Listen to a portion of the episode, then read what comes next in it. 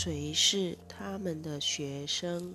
一，上主为他每一位教师指定了某些学生，只要他一答复上主的召请，学生就会找上门来。这群学生是专为他而拣选的，只因他教导这一普世性课程的方式。最能配合学生的了解程度，他的学生一直在等待，而他也注定会出现的，这又是迟早的问题。老师一旦决定接下自己的角色，学生也会准备好履行自己的任务。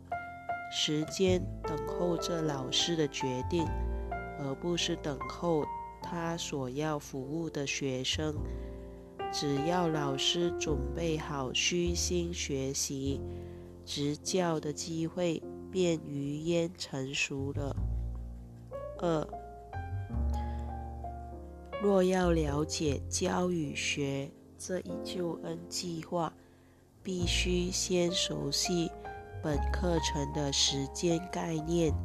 救赎所修正的是幻象，而非真相，因此它只是修正一些子虚乌有的事罢了。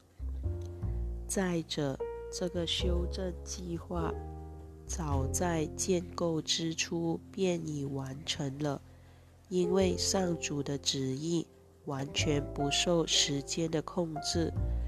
凡属实相之物，必然如此，因它属于上主的层次。